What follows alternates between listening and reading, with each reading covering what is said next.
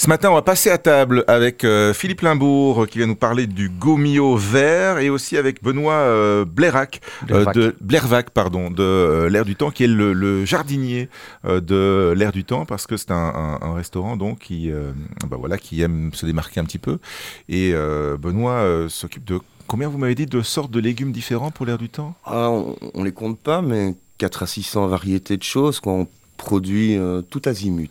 Donc on va se mettre au vert hein, cette semaine, euh, Philippe Limbaud. Alors il y a le guide évidemment qui euh, sort avec ce joli mois de mai, le Gomi au vert, oui. 2013 Benelux. Pensez légumes, pensez fruits, c'est la semaine d'ailleurs. C'est la semaine des, légumes, cette légumes, donc ça tombe bien. Oui, oui, tout à fait. on se met au vert, c'est pas seulement pour surfer sur l'air du temps, justement, parce qu'on sait que des derniers temps, le bio nous bassine avec ça à tout craint, mais c'est aussi parce que bah, il y a plein de bonnes choses et plein de choses qu'on connaît pas. Benoît on est là, est là pour, pour en témoigner. Il, il en a amené quelques-uns ce matin.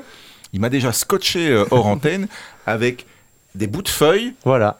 Ça a un goût extraordinaire. Ça ne demande aucune préparation. Ce sont des friandises que vous nous avez amenées, Benoît. Ben oui, nous quoi, oui, oui, non quoi, c'est comme on Oui.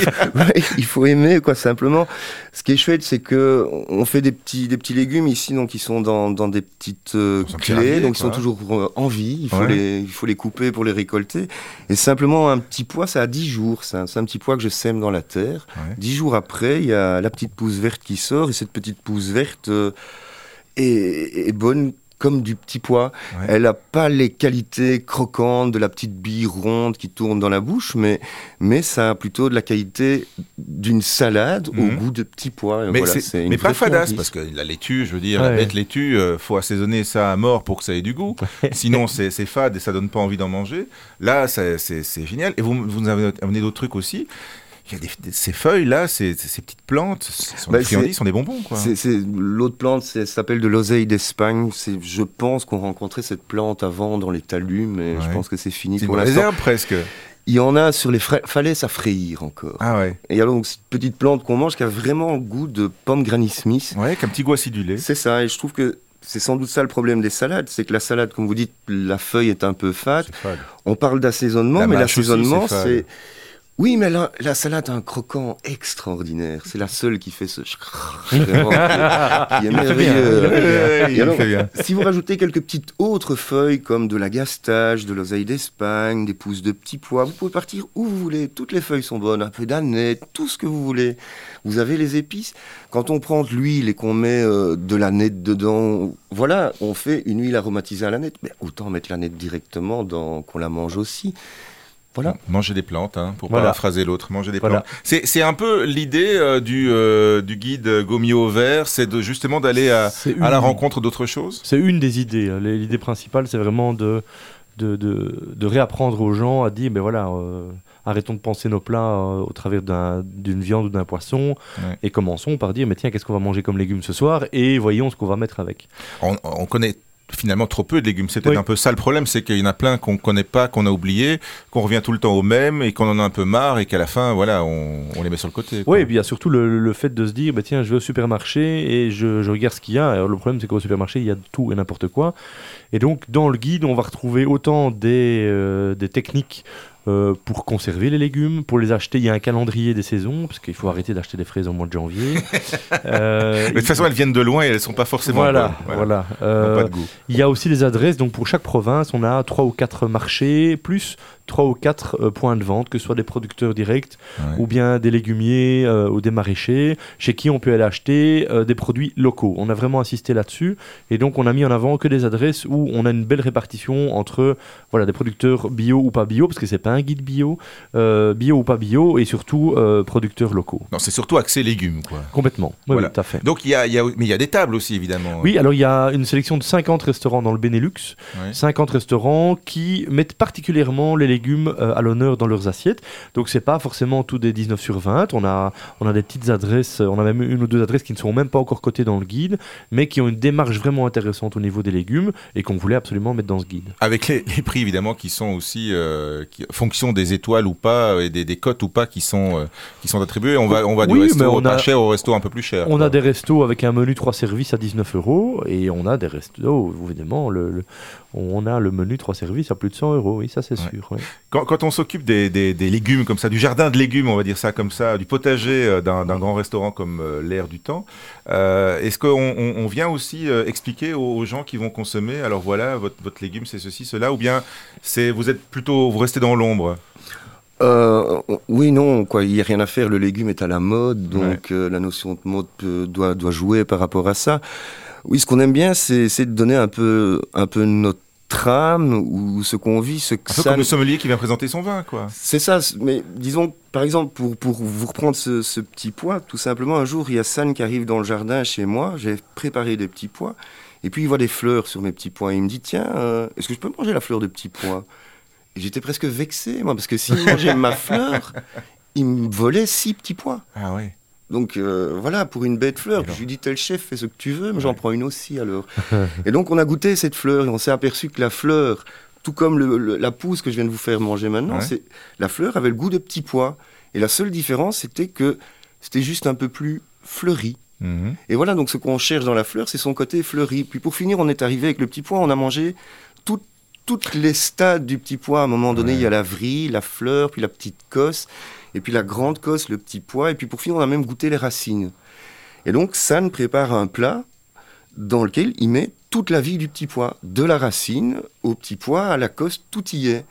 Et donc, c'est vraiment la vie de, tout ce petit pois. Et ce simple fait de produire un plat comme ça, c'est un peu remontrer aux gens la vie de ce petit pois. Donc, c'est comme un peu les amener dans le jardin pour leur montrer. C'est pas seulement manger, quand même. C'est une vraie expérience. Euh, c'est un truc à part, quand même. Oui, c'est surtout du plaisir.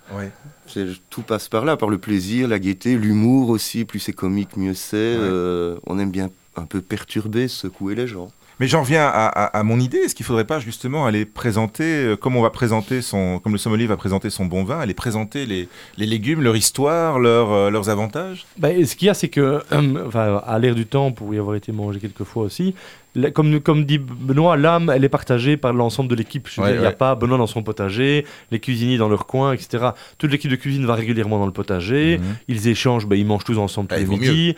Euh, donc il y a cet échange, ce, ce partage qui fait que, ben, voilà, euh, même l'équipe de salle est formé par rapport à ça. Et donc, quand ils viennent présenter le plat, c'est pas simplement voilà de la viande et des légumes. Il y a autre chose. Et l'histoire, comme nous vient d'expliquer, par exemple, le côté linéaire de la vie du petit pois retransmis dans une assiette, eh bien, il est expliqué aussi par le personnel de salle. L'assiette raconte l'histoire. Voilà, tout à fait. Je trouve ça assez fabuleux. Ce, guide en raconte donc plein d'histoires, permet de redécouvrir euh, plein de choses.